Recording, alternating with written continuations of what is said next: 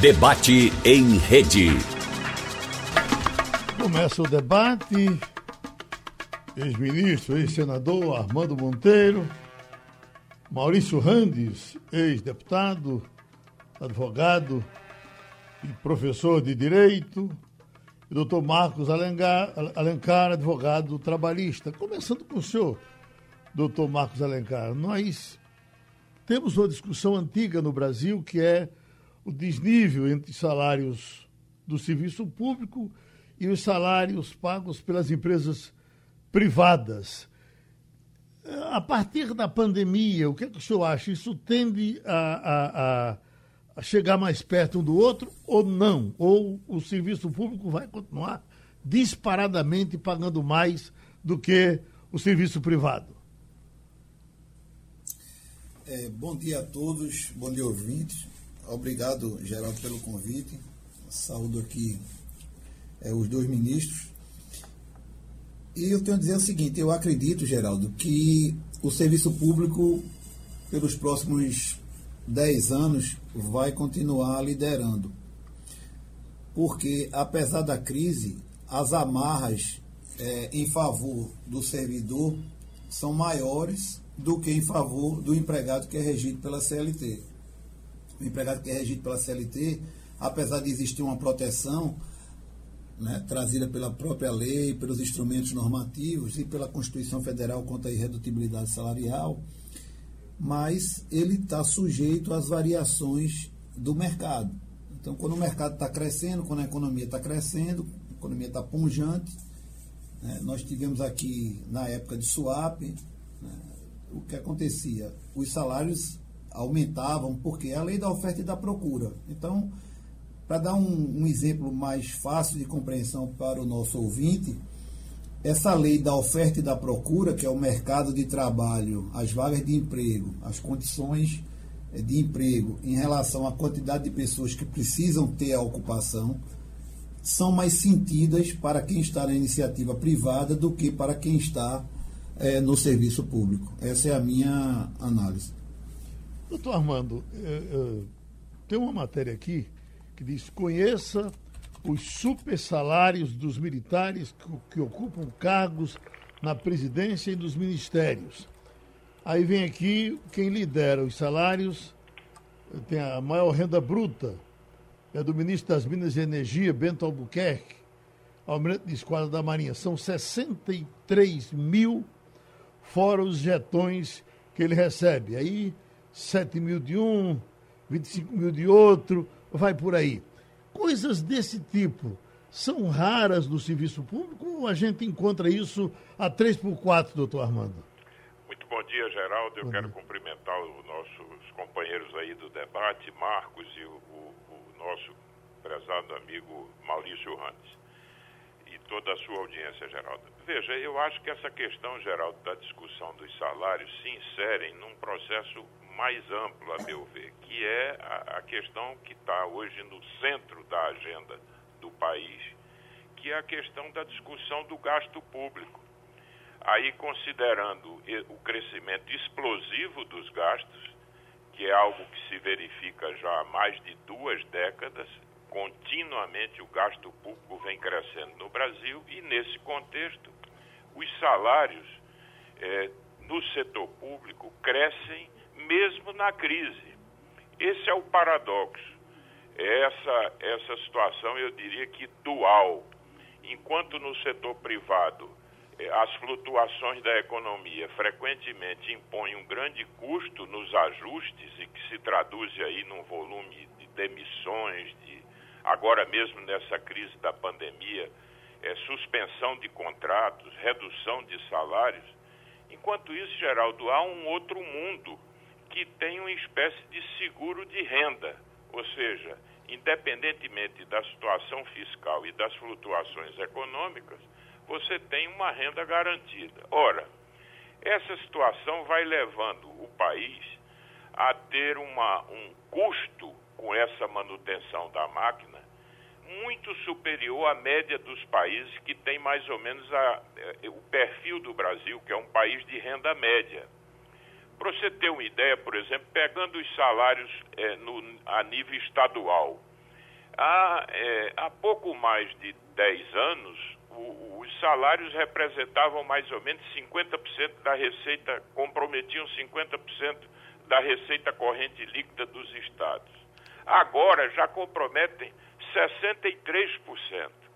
Ou seja, essa massa de salários no setor público, ela vem crescendo continuamente. É claro que quando a gente olha o conjunto dos servidores, há muitas assimetrias e, e, e, é um ambiente heterogêneo. Por exemplo, enquanto a média de remuneração anual na União por servidor, quer dizer, você gasta 240 mil reais por ano, é claro que o servidor a nível municipal é 40, é 5, 6, 7 vezes menos.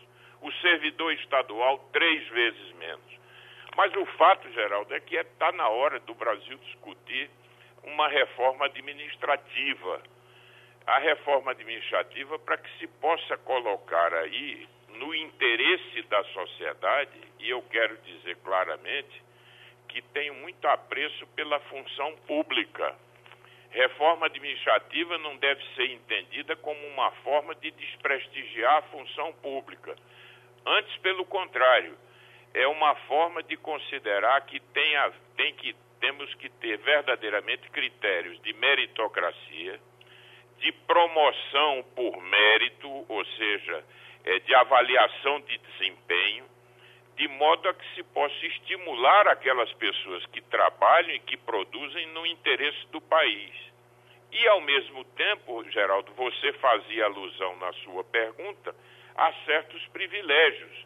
Ora, corrigir alguns privilégios também é um imperativo irrecusável de justiça. Por quê? Porque há áreas no Brasil do setor público que são mal remuneradas. Os profissionais da área de saúde, alguns, os profissionais da área de segurança, os professores. E, no entanto, existe uma casta no setor público que tem muitos privilégios acúmulo de remuneração. Geraldo, nem sequer a questão do teto salarial, que é constitucional, há um PL, que é o PL 26726, que o Senado aprovou para limitar as vantagens salariais que permitem a essa elite do funcionalismo ganhar acima do teto. Então, ainda estamos pendentes da aprovação desse substitutivo aí para que se possa pôr um freio a essa situação em que não se observa sequer o teto constitucional. Então, eu acho que essa é uma discussão que está posta acho que precisamos fazer. Há muitas distorções que precisam ser corrigidas. É claro que o ambiente, essa proposta de reforma administrativa tem que ter origem no executivo, né? porque senão haveria um vício de iniciativa, tem que ser do executivo e o Congresso Nacional tem que fazer uma ampla discussão. Veja, o tema da, dessa irredutibilidade de salários do setor público, enquanto do setor privado se suspendeu o contrato, se demitiu, se reduziu o salário, no setor público nem sequer uma redução de jornada com a, com, com a correspondente redução de remuneração foi possível fazer. Mas há, no entanto, Geraldo, uma PEC, a chamada PEC emergencial, que é uma proposta de emenda constitucional, que prevê em determinadas situações, claro, a possibilidade de você fazer ajustes na jornada com o, correspond, o correspondente ajuste salarial. Portanto, eu acho que o grande tema, Geraldo, é a discussão de uma reforma administrativa ampla que o Brasil precisa enfrentar, precisa fazer, sobretudo na perspectiva da, da, da melhor qualidade do gasto e da melhor prestação de serviços a à cidadania. Doutor Maurício Ranz, deixa eu pegar esse exemplo aqui de Fábio, que ele está entrando pelo interativo. Ele diz: iniciei no serviço público municipal ah, em 2014, ganhando R$ 1.500. Hoje estamos em 2020 e não houve reajuste. É, é veja, é, é, é dá, dá, dá para explicar uma situação dessa?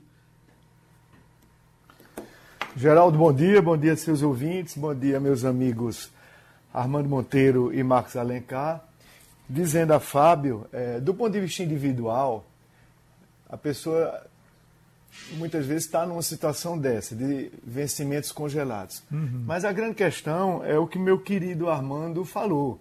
O serviço público tem uma assimetria muito grande.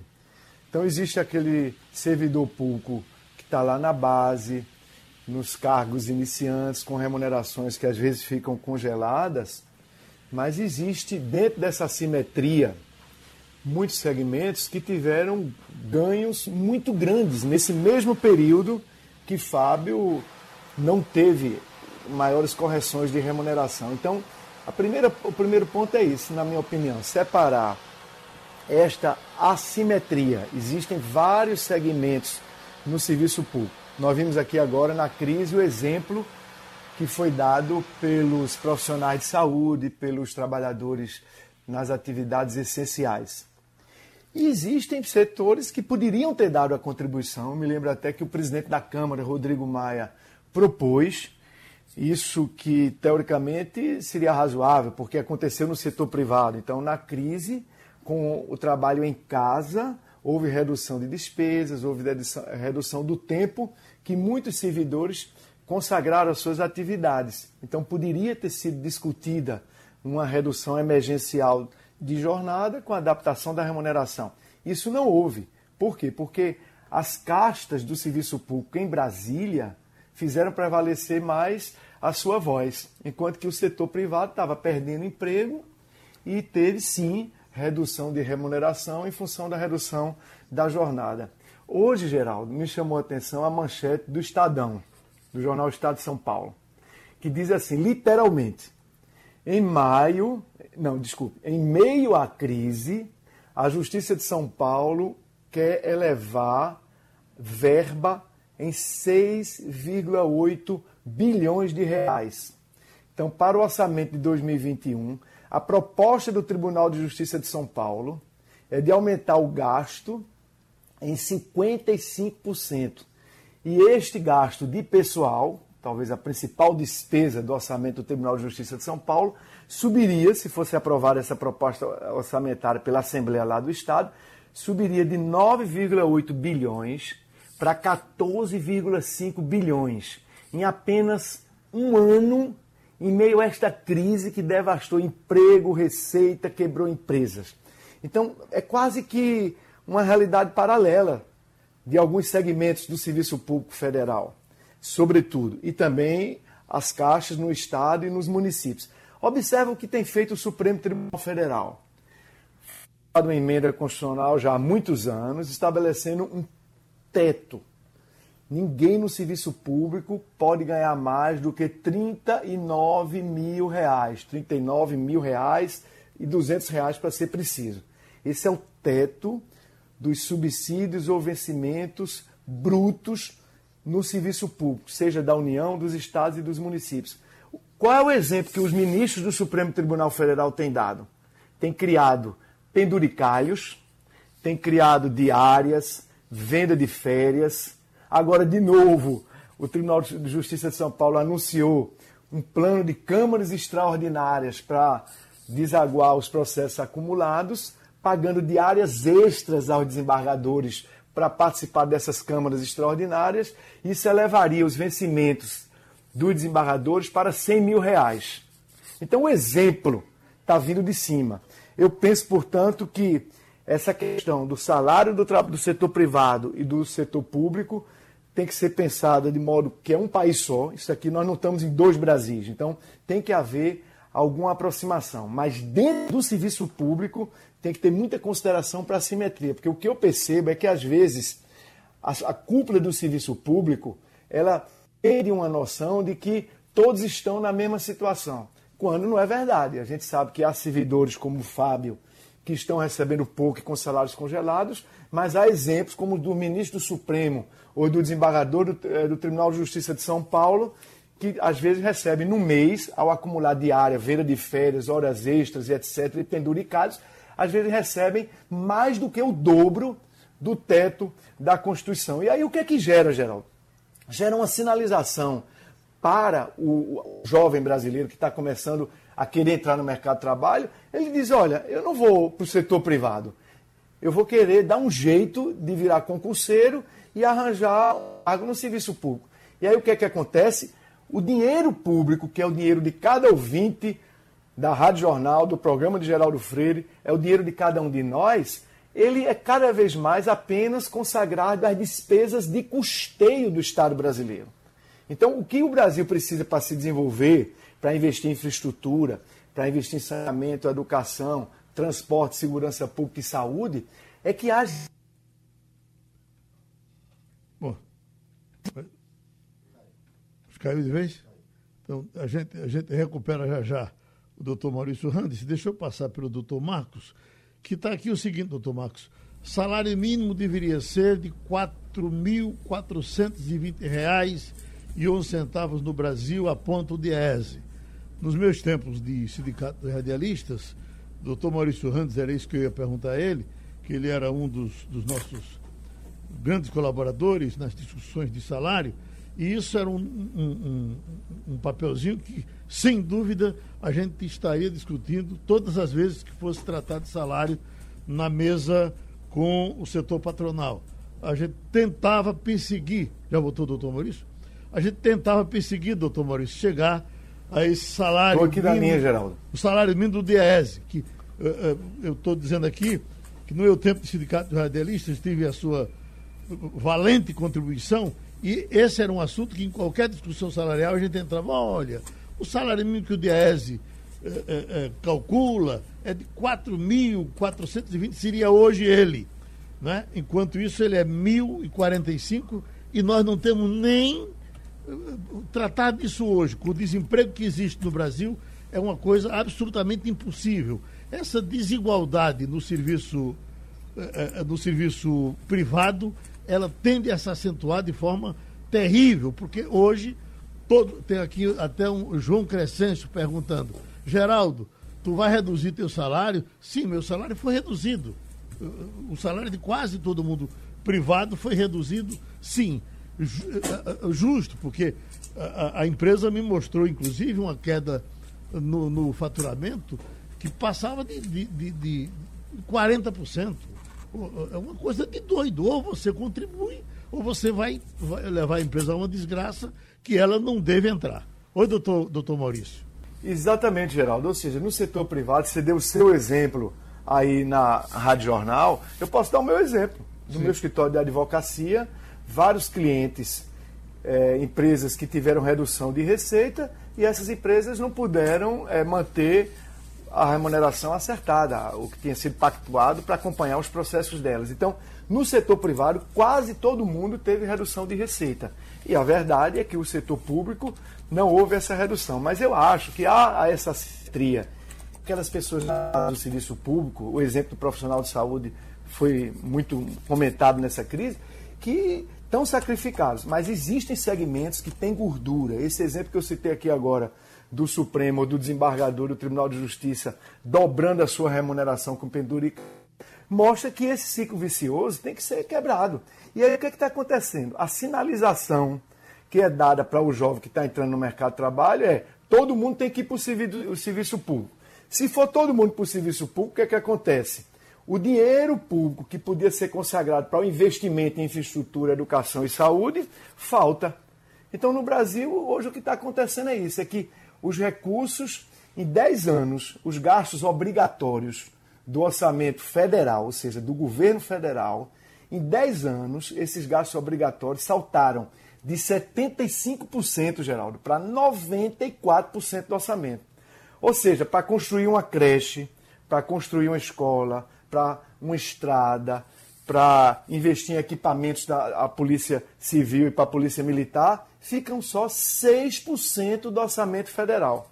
Então um país desse não pode crescer, não é por isso que não é por outra razão que o Brasil em qualquer ranking fica muito mal colocado. Saiu agora um estudo que mostrou que de 80 países, o Brasil tem o sétimo maior gasto com apenas a remuneração do setor público. Então, se for feito um melhor balanceamento disso, o que é que vai acontecer? Vai sobrar mais investimento para mais, mais recursos do orçamento para investimento, vai melhorar a condição de educação, saúde e da vida da população, vai ter mais condição de crescimento econômico do país, tendo mais crescimento econômico do país gera mais emprego e mais capacidade também das pessoas trabalharem até como autônomo, porque hoje com a nova economia, com as novas tecnologias, surgem muitas oportunidades nessa direção. Pediu então, eu comercial. penso que no Brasil sou a luz amarela, uhum. concordo com meu querido Armando Monteiro, temos que ter uma reforma administrativa ao lado de uma reforma tributária, e nesta reforma administrativa é preciso verificar as assimetrias, para não achar que setores que estão privilegiados no serviço público é, são, estão na mesma situação que alguns setores que estão sacrificados. Então é possível fazer sim uma reforma administrativa, fazendo a diferenciação para que ela seja justa e libere recursos para o investimento e o Brasil possa crescer gerando emprego. Doutor Marcos Alencar, dos desníveis já falados até agora, onde é que o senhor entra? Pois é, eu fazendo aqui um apanhado entre o que o doutor Armando muito bem explicou e o doutor Maurício Rantes, é o seguinte, nós vivíamos é, no momento de revolução digital. Isso já era uma disrupção, ou seja, já era uma mudança muito significativa. Nós tivemos debates aí com cientistas é, do porte de Silvio Meira, que a gente só tratou disso. Quando chega agora em março, né, o Brasil recebe esse impacto meteórico da pandemia, que devastou todo o mercado, né, toda a sociedade, e isso vai gerar consequências econômicas e sociais pelos, por mais de uma década. Eu prevejo isso. Então, é, como eu sou otimista, eu vejo o ambiente como propício para uma reforma administrativa, porque existe uma razão para se tocar nesse assunto. Porém, essa reforma administrativa, por ela envolver tantos setores, como muito bem frisou aí é, os nossos debatedores aqui, é necessário que haja uma transparência muito grande. Né? E que comece de dentro para fora, não seja uma coisa política manipulada com outros ideais. É, se houver uma transparência, todos vão entender, assim como aconteceu na sua fala, Geraldo, que você disse, olha, eu tive que ceder porque eu estou acompanhando o faturamento da empresa. Então, essa reforma, ela, ela deve despertar esse sentimento. E segundo, tem que respeitar o direito adquirido, alterar daqui para frente, né, e fazer uma, uma, uma revisão desses, desses direitos que são chamados penduricalhos, que são privilégios. Isso tem que ser moralizado, obviamente. Doutor Armando. Uh, uh... A partir. Oi. Caiu? Uh, doutor Armando, uh, o empresário, a rigor, ele não tem interesse que o, que o, que o trabalhador ganha muito pouco, porque ele trabalha, em geral, ele produz e quer que o produto dele vá para frente. Só vai para frente se o pessoal tiver dinheiro para comprar.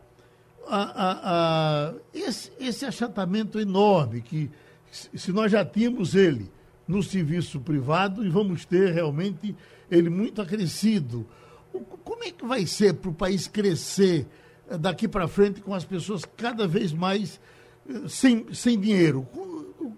o que é que nós vamos fazer para sacudir esse, o país, não o mundo? Geraldo, essa é que é a grande questão. Por que nós estamos discutindo reforma administrativa? Essa questão da reforma do próprio Estado brasileiro, a necessidade de ampliar os espaços no orçamento para que você possa ter políticas de proteção social, é uma questão de como reorientar, Geraldo, o gasto público e, ao mesmo tempo, lembrar que há uma correlação absoluta entre o tamanho do gasto e o tamanho da carga tributária. O Brasil, Geraldo, é um país que tem, como um país de renda média, carga tributária de país rico. Ou seja, se você pegar os países da OCDE, eles têm 34% de carga tributária, que é o nível da carga tributária do Brasil. No entanto, os países da América Latina né, e da América do Sul, os países de renda média, têm carga tributária muito menor do que o Brasil, 8, 10 pontos percentuais sobre o PIB.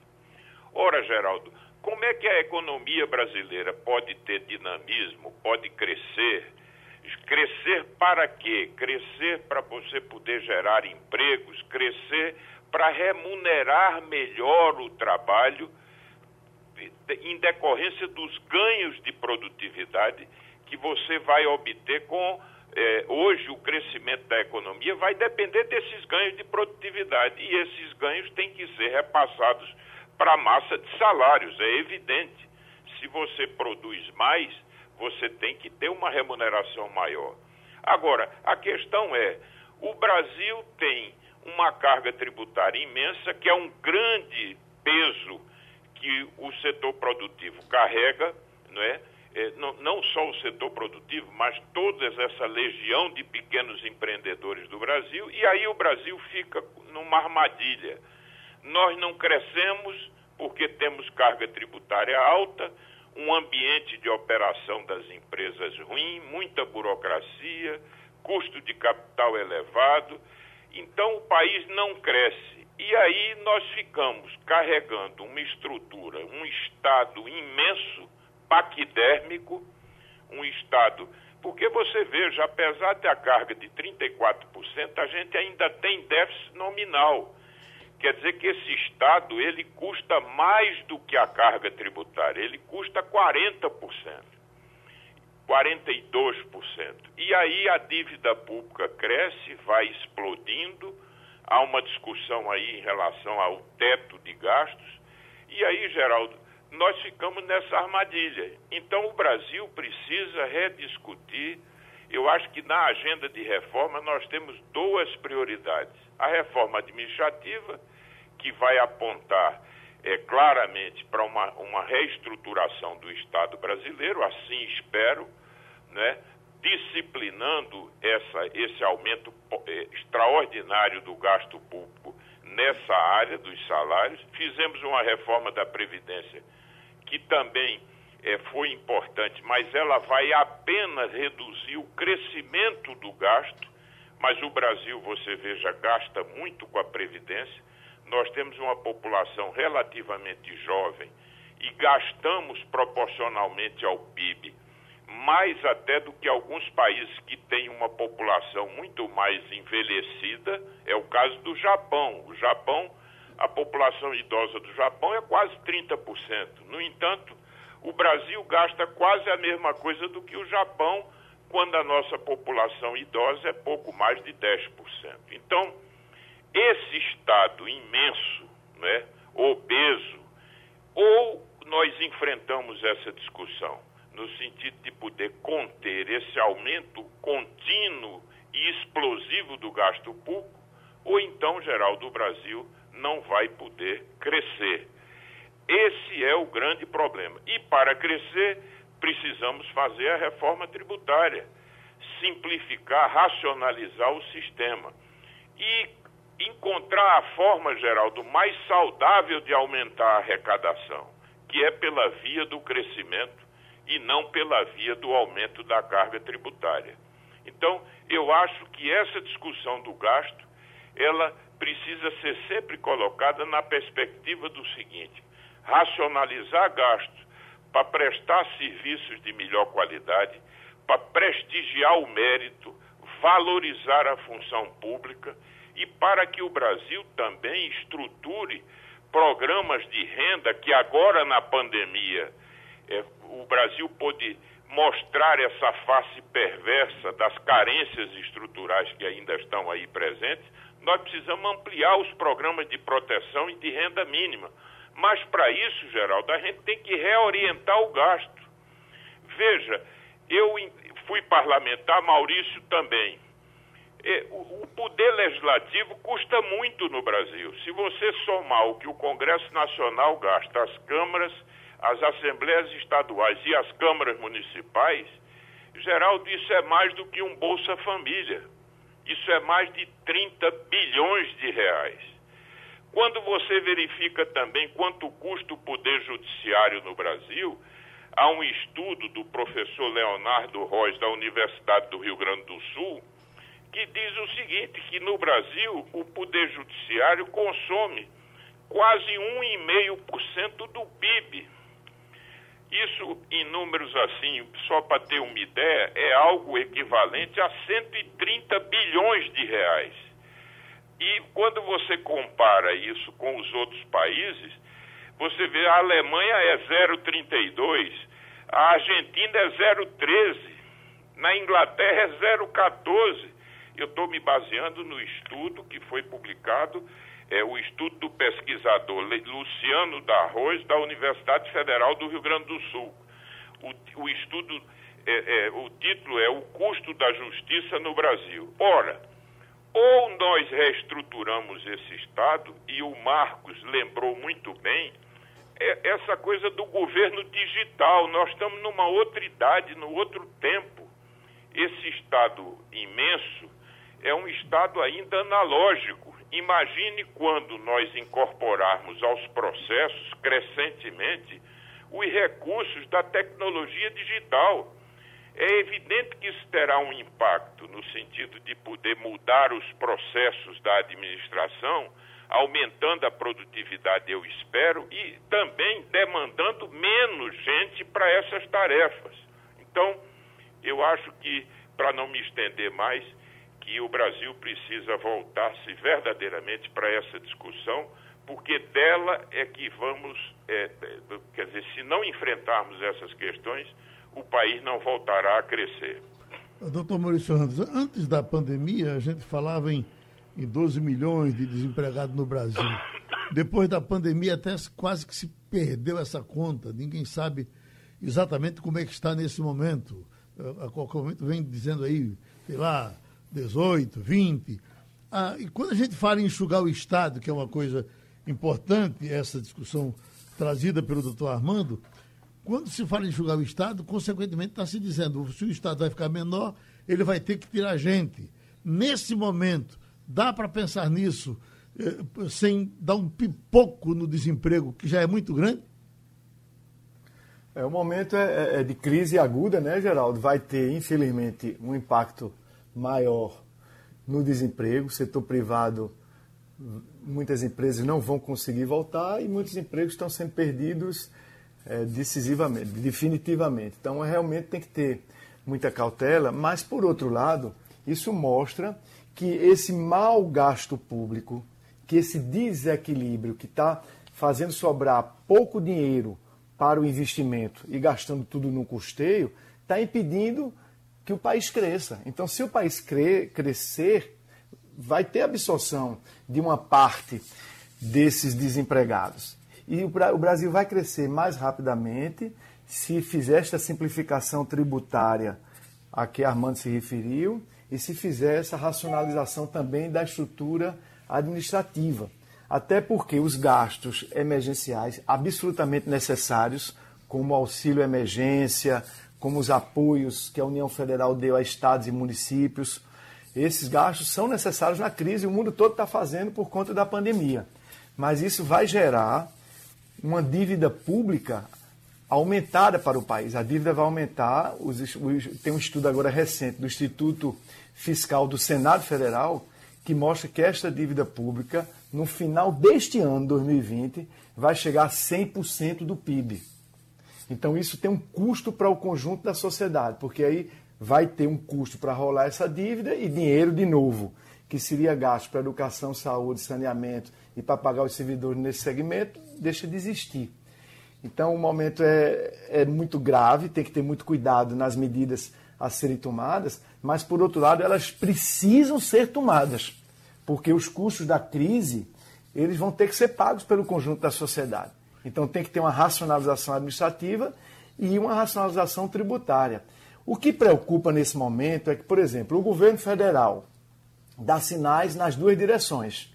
Você tem, de um lado, ministros como Rogério Marinho e os, milita e os militares, como o Braga Neto, que estão querendo continuar uma, uma, um gasto mesmo depois da crise. Aquela visão do Brasil grande, dos militares, de o governo fazendo grandes obras que depois teve Dilma, o PAC. Então tem esta tendência dentro do governo e tem também a tendência da equipe econômica que está consciente que é preciso reequilibrar as contas públicas. Nem sempre as propostas que essa equipe econômica faz são as melhores, são viáveis, mas a preocupação não é a equipe econômica só que deve ter, não é só o governo federal que deve ter, é o conjunto da sociedade brasileira.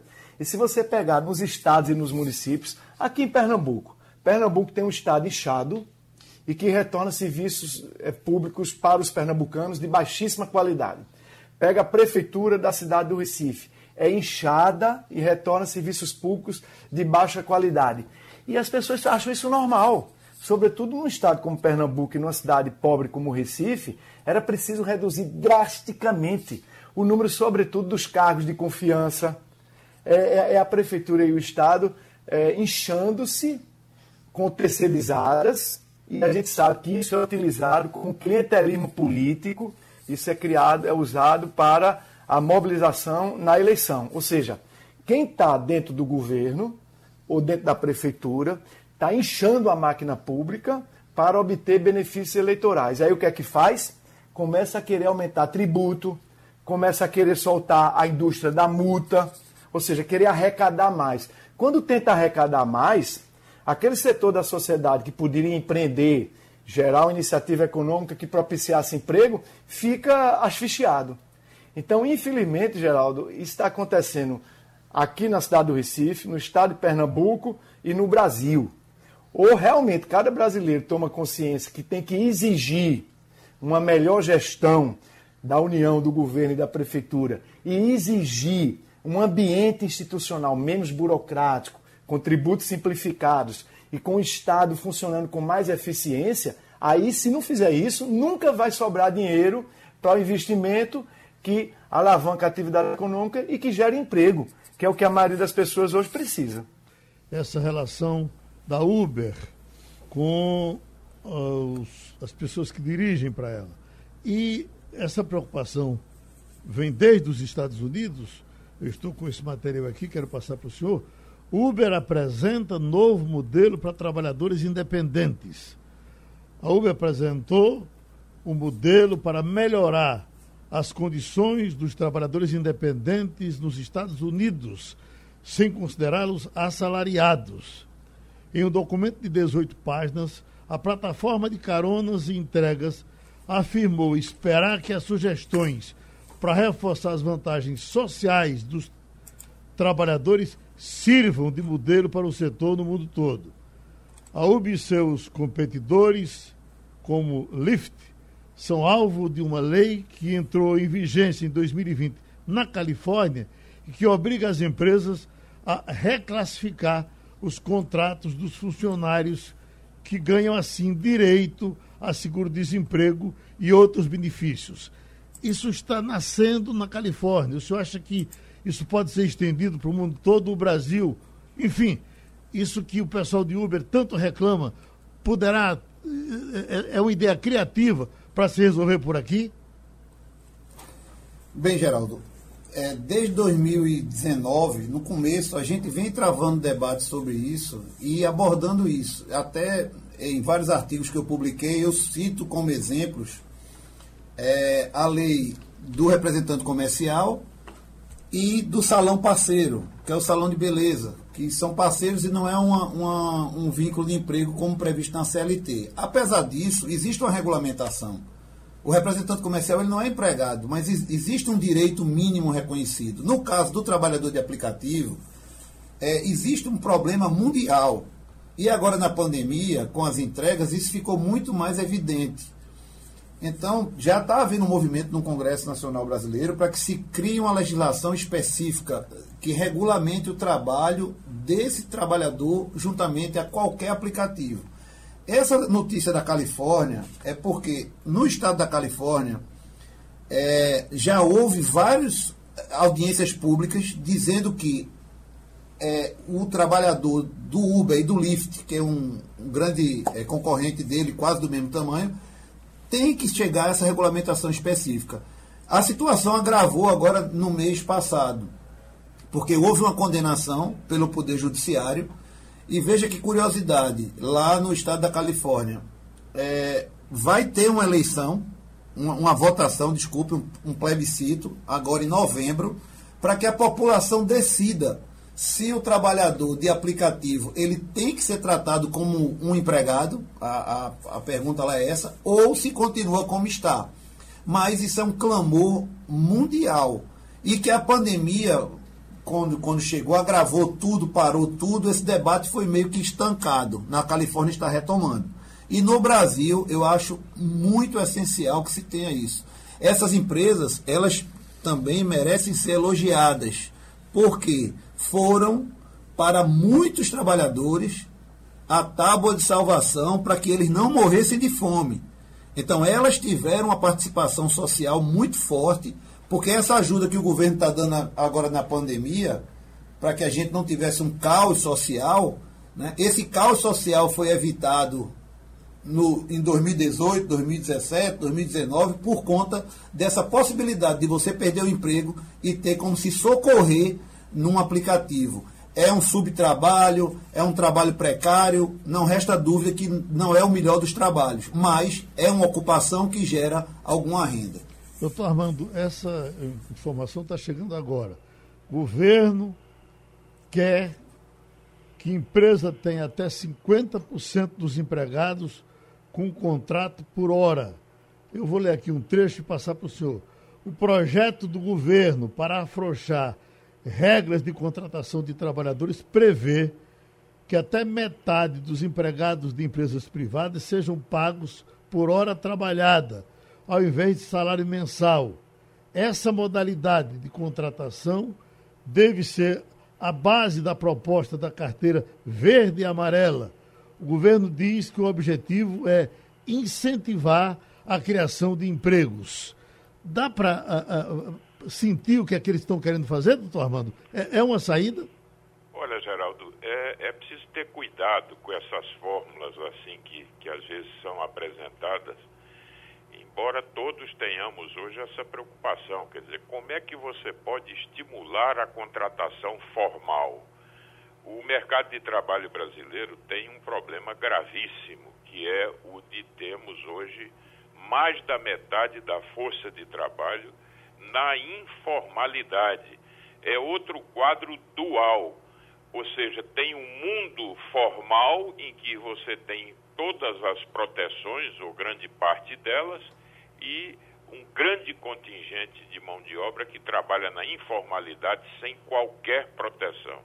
Então, mecanismos para estimular a contratação formal são bem-vindos.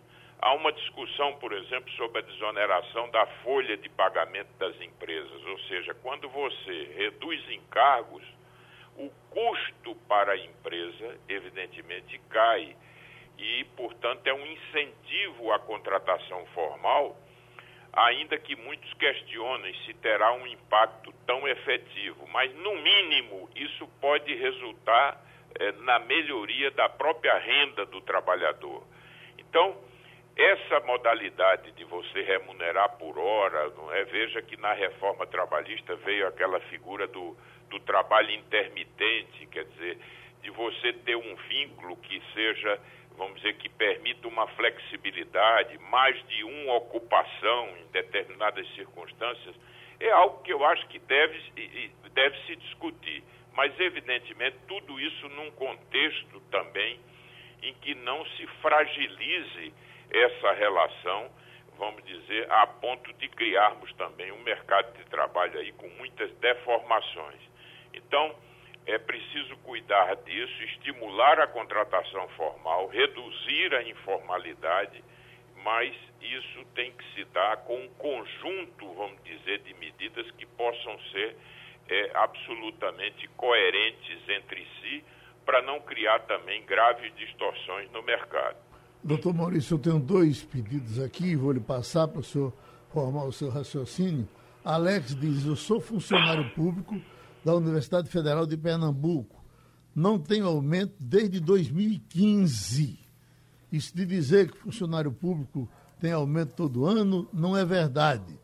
Aí vem José aqui, que é do Recife, diz, quero cumprimentar, abraçar todos os debatedores e argumentar.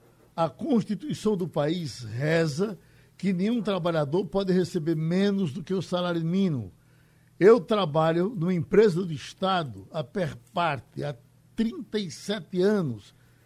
E há muitos anos a, empresa paga a vários funcionários menos do que o salário mínimo. Já se entrou na justiça por mais de uma vez e nada foi resolvido. Isso é de desarrumação do serviço público, doutor Maurício. Isso, é, volta naquele, naquele assunto, né? Tem gente no serviço público sem reajuste e tem gente recebendo mais do que o teto da Constituição. Por isso tem que haver uma reforma administrativa.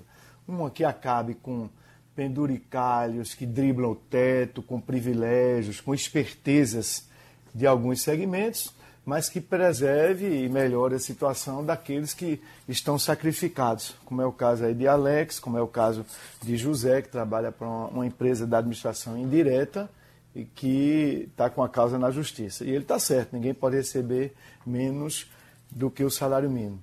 Tem que ver também que se a pessoa trabalha metade da jornada e recebe metade do salário mínimo, é, ela não estaria violando essa regra. Mas o que a gente quer é que o Brasil retome crescimento, num ambiente de investimento mais saudável, que possa ter ganhos de produtividade e que possa ofertar mais empregos, contratar mais autônomos com melhores remunerações. Então isso é possível fazer, mas tem que fazer o dever de casa. Por isso que a gente está batendo tanto aqui, que tem que ter cuidado, voltando para essa coisa de carteira verde e amarela, é, uma tendência proposta de gente como Paulo Guedes, que não tem conhecimento da realidade do trabalhador brasileiro, da realidade da pequena empresa, da micro pequena empresa que luta ferozmente para continuar sobrevivendo. Essa gente é muito ligada só ao setor financeiro, que atravessou governo, governo de esquerda, governo de direita, governo de centro, e esse setor financeiro sempre manteve os seus privilégios. E sempre foi leniente com os privilégios também do setor público e usaram as tetas do serviço público para aumentar suas riquezas. Então tem que ter muito cuidado com propostas dessa gente que vem querer atacar exatamente o cara, o trabalhador que está lá, ou a pequena empresa que está lá na ponta da sociedade, querendo precarizar mais. Claro que é preciso uma folha de, de salário mais enxuta, mais racional, mas que não diminua a parte que é remuneração. Porque tem muito penduricado na folha que não é remuneração do trabalhador tem contribuição para salário da educação, tem contribuição para é, PIS-PASEP, tem contribuição para Sistema S. Então, pode haver sim uma eliminação de uma série de penduricalhos hoje que oneram a folha salarial e diminui a oferta de emprego. Uhum. E, no, é, e, esses penduricalhos é, que não, não, não, não vão direto para o trabalhador. Então, tem uma margem para tornar a folha de trabalho mais racional, preservando o que é remuneração do trabalhador. Esse, esse... Então tem que ter muito cuidado com essas fórmulas, né? Doutor Marcos, esse modelo de pagar por hora trabalhada é muito comum nos Estados Unidos. O que é bom para os Estados Unidos é bom para o Brasil? Veja só, é, é, doutor Armando falou isso aí com muita propriedade. Nós já temos o contrato intermitente que foi feito em data recente agora, no final do ano de 2017, começou a vigorar com a reforma trabalhista. A reforma trabalhista ainda está sendo deglutida, ainda está sendo digerida. Então, eu acho que nós temos é que nos aprofundar nisso e não esquecer jamais da reforma sindical. Porque a reforma sindical é que vai fazer com que o direito negociado prevaleça sobre o legislado. Nós precisamos de uma reforma sindical, porque o sindicato é que, sob medida, vai atender a isso que Maurício muito bem citou, essas desigualdades. Só com a atuação do sindicato patronal e de classe é que a gente consegue criar um ordenamento jurídico sob medida. E não de forma geral num país de dimensão continental como o Brasil. Muito obrigado doutor Armando Monteiro, ao doutor Maurício Randes, ao doutor Marcos Alencar o programa é repetido amanhã às 2h20 da madrugada.